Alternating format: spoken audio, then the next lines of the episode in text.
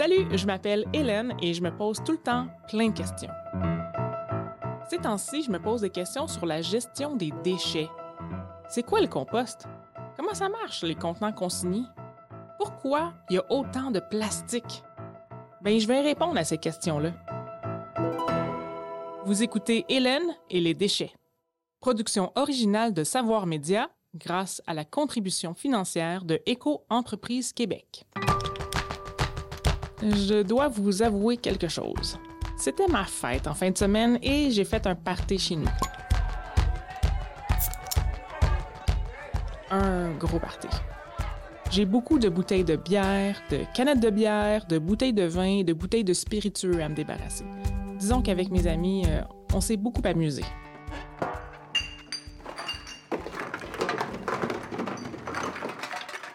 Là, tout est beau. J'ai rangé toutes les bouteilles, toutes les canettes dans des boîtes, mais je me demande quoi faire avec elles. Euh, Quand même, je sais quoi faire avec mes bouteilles de bière et mes canettes de bière, aller les reporter à l'épicerie, évidemment. Mais j'ai des bouteilles de toutes les couleurs. J'en ai des brunes, des vertes, des transparentes. J'en ai même une qui est bleue. Est-ce que l'épicerie va toutes les reprendre? Quand je redonne une bouteille de bière à l'épicerie, qu'est-ce qui se passe avec elle? Puis les canettes, là, pourquoi je dois aller à une machine pour les consigner? Les bouteilles de vin maintenant, pourquoi je peux pas les consigner? Y a-t-il pas un nouveau projet de consigne bientôt qui promet les reprendre? Ben, j'espère que ça va aussi prendre les bouteilles de spiritueux, hein? Est-ce qu'il n'y aurait pas d'autres contenants qu'on pourrait inclure dans la consigne? Peut-être que les gens pourront m'aider. Je vais aller poser mes questions aux passants dans la rue. Bonjour! Après une fête, après un party, qu'est-ce que vous faites avec vos canettes de bière? Moi, je les ramène au magasin, généralement. Ben, idéalement, je les garde chez moi dans un coin pour aller les consigner, mais j'avoue que c'est rare que je vais les consigner parce que ils s'empilent et à un moment donné, je suis tannée, je vais les jeter au recyclage. Ben moi, d'habitude, euh, je les dépose comme à côté de la poubelle parce que je sais qu'il y a du monde qui vont les ramasser. Euh, ben, je les ramasse dans un sac et on le donne aux itinérants qui ramassent les, les canettes Et qu'est-ce que vous faites avec vos bouteilles de vin? Ici, on- je sais pas ce qu'on fait avec. Hein? directement dans Récup. Je les mets euh, dans la poubelle verte. Euh, mes parents font du vinaigre de vin. Du coup, ils réutilisent les bouteilles. euh. Merci beaucoup! OK. Bonne journée! Les reporter à un détaillant, les mettre dans un bac de récupération ou les laisser aux personnes qui les ramassent, ça semble être les trois choix. Mais j'ai quand même plein de questions. On va aller au fond des choses, voulez-vous? Tout d'abord, faisons le tour de la consigne comme elle existe en ce moment à l'été 2023. Pour les gens du futur qui nous écoutent, bonjour! Je pars à la rencontre de Marc-Olivier qui va m'expliquer les rouages de la consigne. Marc-Olivier est professeur-chercheur au Centre de transfert technologique en écologie industrielle du Cégep de Sorel-Tracy et enseignant au Centre universitaire de formation en environnement et développement durable de l'Université de Sherbrooke. Bonjour Marc-Olivier, dites-moi comment ça fonctionne la consigne au Québec présentement à l'été 2023. On a deux systèmes parallèles de consignation au Québec présentement. Il y a la consignation privée de l'Association des embouteilleurs de bière, donc l'Association des brasseurs. Et euh, il y a la consigne publique. La consigne publique, elle est encore gérée par Recyc Québec pour quelque temps. Et là, ça concerne les canettes en aluminium et les bouteilles en plastique de boissons gazeuses, essentiellement. Donc, on va mettre une chose au clair. euh, c'est un système de, de retour? Est-ce que c'est de la récupération ou c'est du recyclage? C'est pas du tout le recyclage. Le recyclage, c'est quand on va broyer mécaniquement un objet, puis qu'on va fabriquer quelque chose avec. On va allonger la durée de vie. Mais quand on est dans une étape où on retourne un contenant vide, on est dans une étape de récupération. Donc, mettons que je retourne une bouteille de bière, une bouteille de bière brune au dépanneur. Qu'est-ce qui se passe avec? La bouteille, vous n'en êtes pas propriétaire. Les bouteilles de, verre brune pour la bière demeurent la propriété de l'Association des brasseurs, qui opère une usine de lavage pour être capable de les utiliser en réemploi. On nous dit que le système est tellement efficace que, en termes d'analyse de, cycle de vie, si on est capable d'utiliser en réemploi une bouteille de bière 11 fois, 12 fois à peu près, c'est tout à fait rentable. Nos statistiques actuelles nous montrent que ça va jusqu'à une vingtaine de fois. Mhm. Mais il existe aussi euh, des bières d'importation, il existe aussi des microbrasseries. Puis il y a eu une guerre commerciale entre les grands brasseurs et euh, tout ce qui est microbrasserie et importation, qui a fait qu'ils ont fermé la porte de l'usine de lavage des bouteilles euh, de bière aux microbrasseries et aux bières d'importation. qui ont dû, euh, de leur côté, faire des ententes avec un- une usine de lavage de bouteilles de bière de plus petite taille, le réemploi d'une bouteille de, de bière en verre. Évidemment, ça suppose quand même qu'il y a un contrôle de qualité qui se fait à l'usine de lavage. Ça suppose que si vous avez des corps étrangers qui sont coincés à l'intérieur de la bouteille et ça va pas, on la met de côté. Ça va être donc euh, broyé. S'il y a des éclats de verre qui ont sauté du goulot, évidemment, c'est un danger.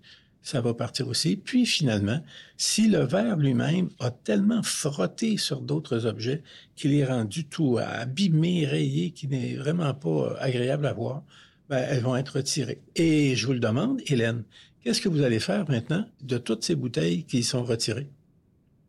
J'imagine que ça va être fondu pour refaire d'autres bouteilles brunes. Voilà, cinq points bonus. Vous avez une bonne réponse. On va donc utiliser le verre brun. On va le broyer mécaniquement. On va faire du calcin, c'est-à-dire un verre finement divisé aux alentours de 1 mm, comme une taille de particule. Et ce verre brun décontaminé, on s'assure qu'il n'y a pas d'étiquette, qu'il n'y a pas de corps étranger. On peut l'entrer directement dans la fabrication de nouvelles bouteilles de verre brun pour la bière. Les canettes en aluminium maintenant.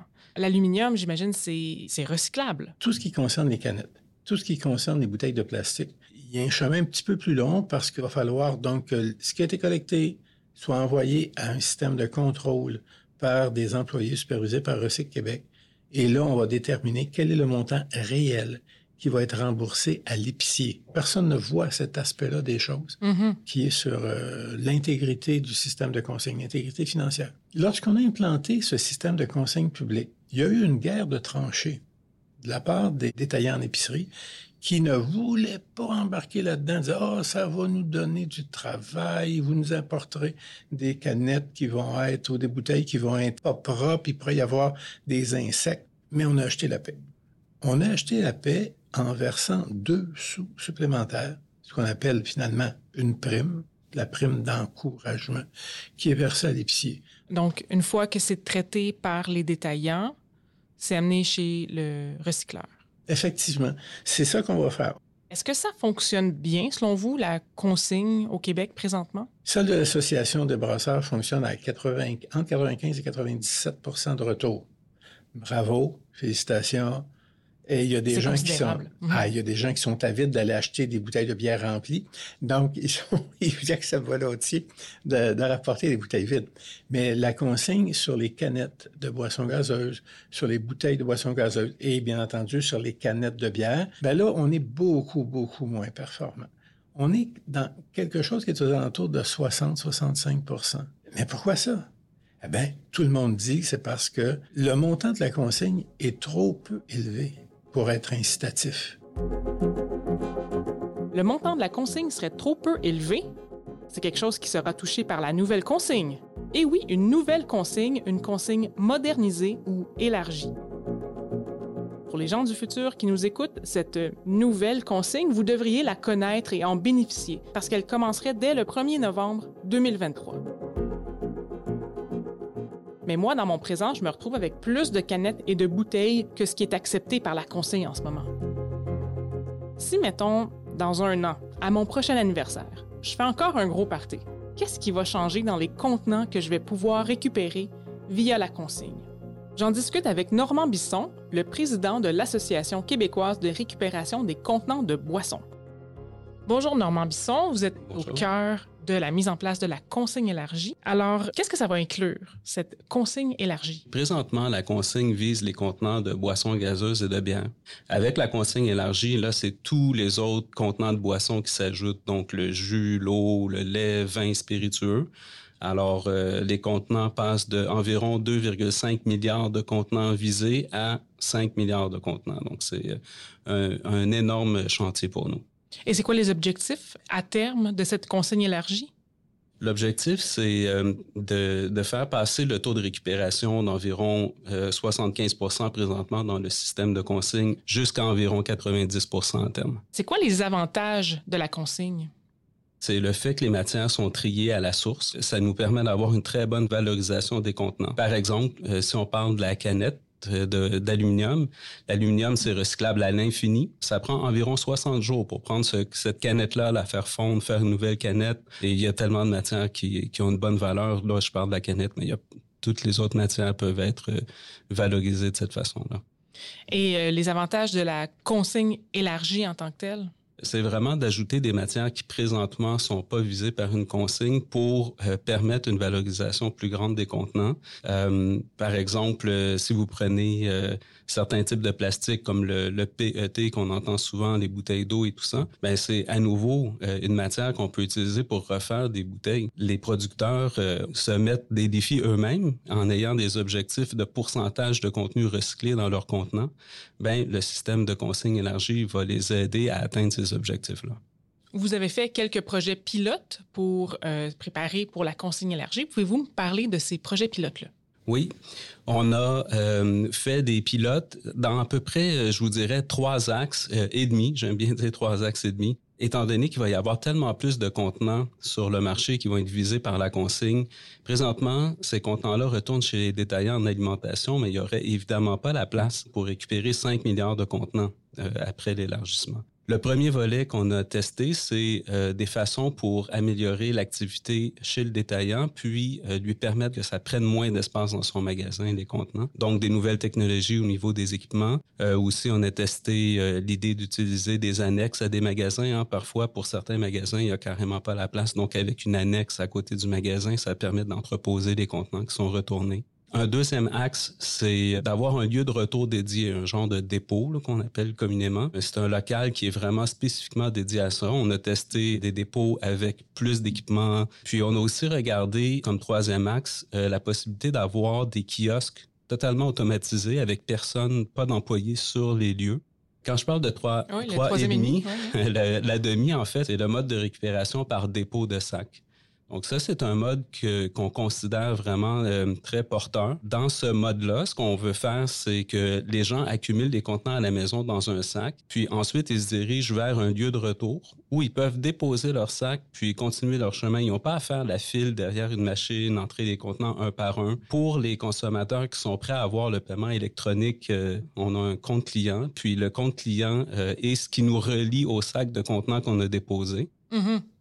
Euh, là, vous avez euh, parlé un peu des défis à, penser, le stockage. Est-ce que vous pouvez euh, m'en parler davantage des défis auxquels il faut penser en ce moment pour établir la consigne élargie? Le plus grand défi, je vous dirais présentement, c'est le temps, parce que c'est énormément d'éléments à considérer pour mettre en place l'ensemble de la chaîne de valeur. Mais il y a aussi beaucoup de partenaires impliqués, donc il faut considérer plein d'aspects comme ça en un très court laps de temps. Qu'est-ce que vous envisagez en ce moment pour le 1er novembre 2023? Euh, ce qui est visé présentement, c'est qu'au 1er novembre, il y ait la consigne qui soit élargie à l'ensemble des euh, contenants d'aluminium. Et ensuite, euh, subséquemment, il va y avoir une intégration progressive pour les autres contenants. Et je pense que c'est sage de faire comme ça parce que de vouloir aller trop vite, ça donnerait pas nécessairement le meilleur résultat. Donc, aussi bien de le faire comme il faut une bonne fois pour toutes. Ce système-là devrait être là pour les décennies à venir alors ça vaut la peine de le faire comme il faut. Comme les gens avec qui j'ai parlé pour le Vox Pop, ça m'arrive de déposer mes bouteilles et mes canettes pour quiconque en a besoin. Dans mon quartier, il y a des poubelles publiques qui ont un genre d'anneau qui sert justement à laisser des bouteilles et des canettes. Il y a des personnes qui passent, qui les ramassent et qui vont au dépanneur ou ailleurs pour se faire rembourser le montant de consigne. Sur l'anneau en question, c'est écrit les valoristes. Les valoristes, Qu'est-ce que cet organisme fait exactement? Est-ce que je pourrais leur retourner ma tonne de bouteilles et de canettes qui restent de mon party? Est-ce que la consigne élargie pourrait leur bénéficier? Je vais découvrir tout ça avec Marika Tagliero, la vice-présidente de l'organisme Les Valoristes. Je me retrouve présentement devant euh, les valoristes qui recueillent à chaque jour des centaines, peut-être même des milliers de contenants consignés. Ça m'intrigue beaucoup. Puis en même temps, j'ai quelques canettes à remettre. Hein? Donc, on va aller les voir.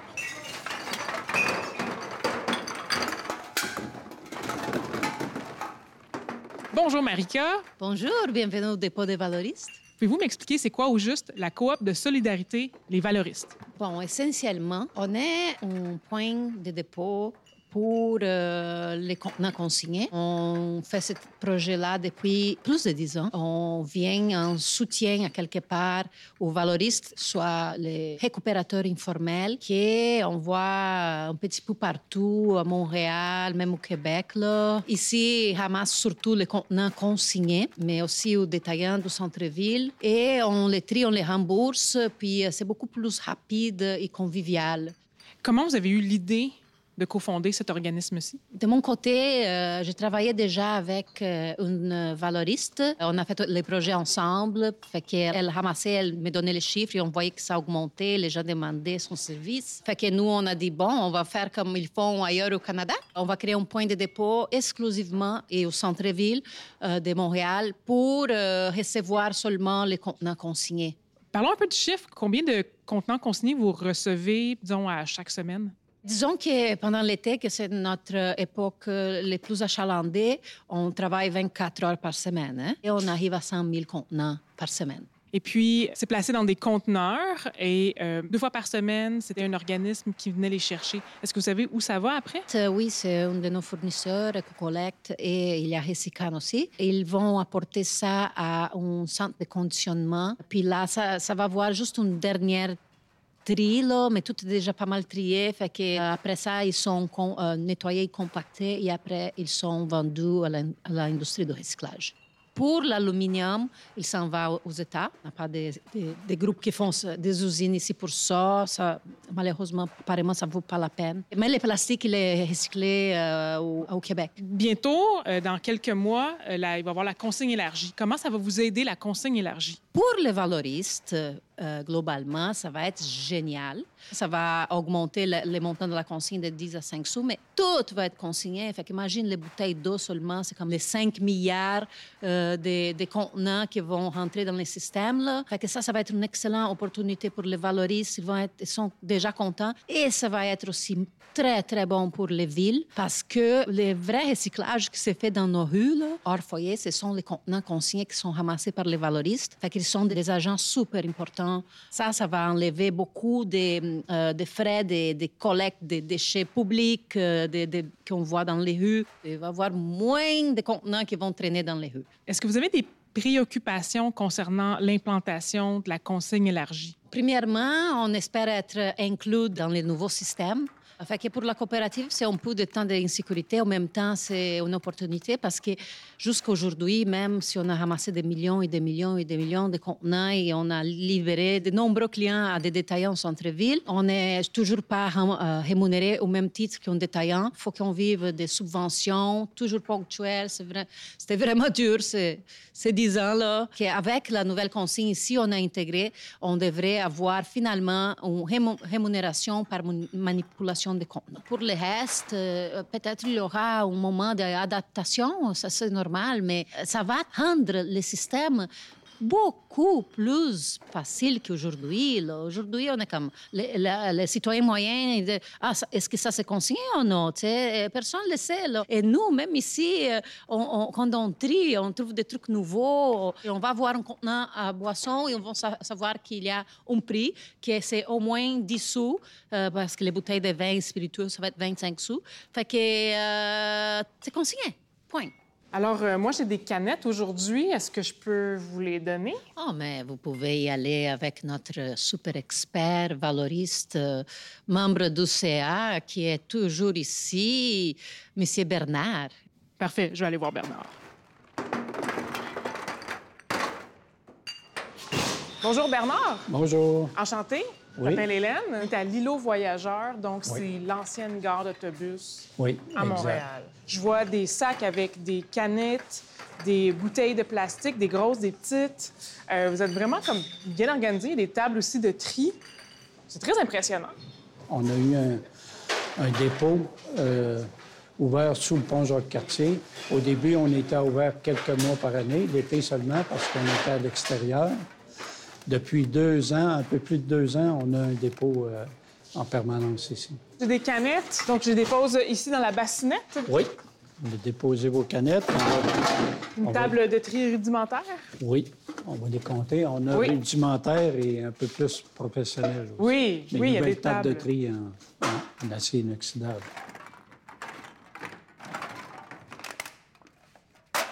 OK, alors on a six canettes à 20 sous. Alors, je fais une facture pour six canettes à 20 sous. OK. Donc, je vais avoir un gros 1 et 20. Oui, exact. Mais j'ai aidé l'environnement. Ça, c'est inestimable. C'est ça qui est important. Merci beaucoup, Bernard. Mais au plaisir de vous revoir. Génial. Merci. OK, je vais essayer de résumer la consigne en trois minutes. C'est parti. D'un côté, on a les contenants à remplissage multiple, les CRM, une consigne privée de bouteilles de bière, les bouteilles de bière brunes, qui fonctionnent de manière autonome depuis 1808. Cette consigne-là, elle fonctionne vraiment bien. Le taux de récupération des CRM atteint plus de 95% et les bouteilles peuvent être réutilisées jusqu'à 20 fois. Cette consigne est gérée de manière privée et il y a plein d'autres systèmes de consigne qui fonctionnent comme ça, comme euh, des bouteilles de lait en vitre ou encore des pots maçons pour des services de traiteurs, par exemple. D'un autre côté, on a une consigne publique qui s'occupe des CRU, les contenants à remplissage unique. Les CRU, c'est les canettes d'aluminium et les bouteilles de plastique. Ce sont les détaillants, donc euh, les épiceries et les dépanneurs, qui ont la responsabilité de trier les contenants. D'ailleurs, si on met nos canettes consignées dans le bac de récupération, le centre de tri les sépare des autres matières et les revend au centre de recyclage d'aluminium. Donc, euh, tous les contenants consignés arrivent déjà séparés selon la couleur et la matière aux différents centres de recyclage. C'est d'ailleurs un des grands avantages de la consigne. Le tri au préalable fait en sorte que la matière à recycler est optimale, sans contamination qui serait induite par euh, d'autres matières comme du papier par exemple. Mais le taux de récupération n'est pas aussi élevé que les CRM. Il joue autour de 70 C'est déjà bon, mais je suis sûr qu'on peut faire mieux. Parlant de faire mieux, il y a la consigne élargie qui va se pointer le bout du nez bientôt. Les promesses sont grandes. 90% de taux de récupération sur une multitude de nouveaux contenants. On parle ici des canettes de bière et de boissons gazeuses, mais aussi des bouteilles d'eau, de jus, de vin et de spiritueux. À terme, tous les contenants prêts à boire entre 100 ml et 2 litres seront touchés par la consigne élargie, peu importe la matière du contenant. Mais les défis sont nombreux.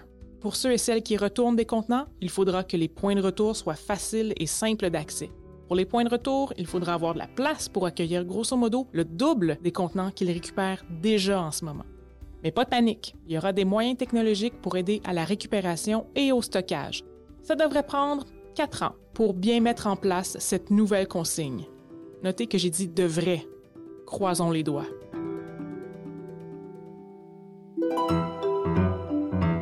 En tout cas, quelque chose qui va prendre moins de 4 ans, ça va être retourner mes bouteilles de bière, de vin et de spiritueux de mon party en fin de semaine. Les bouteilles et les canettes de bière, ben, je vais les apporter aux valoristes. Et pour les bouteilles de vin et de spiritueux, eh bien, je vais les mettre dans mon bac de récupération ou bac de recyclage. C'est pas super clair, hein? Qu'est-ce qu'on devrait dire? Tiens, je vais répondre à cette question au prochain épisode. Hélène et les déchets est une idée de Robin Ferron et de Stéphanie Ars. Recherche, animation et production déléguée, Hélène Lorrain. Réalisation et montage, Robin Ferron. Prise de son terrain, Édouard Almeida. Enregistrement et mixage sonore, Michel Marié. Production exécutive et direction générale, Marie-Josée Lestage. Pour Éco-entreprise Québec, Isabelle Massé, chef de marque marketing, et Philippe Quentin, vice-président Affaires publiques et relations gouvernementales. Hélène et les déchets est une production Savoir Média en partenariat avec Éco-entreprise Québec.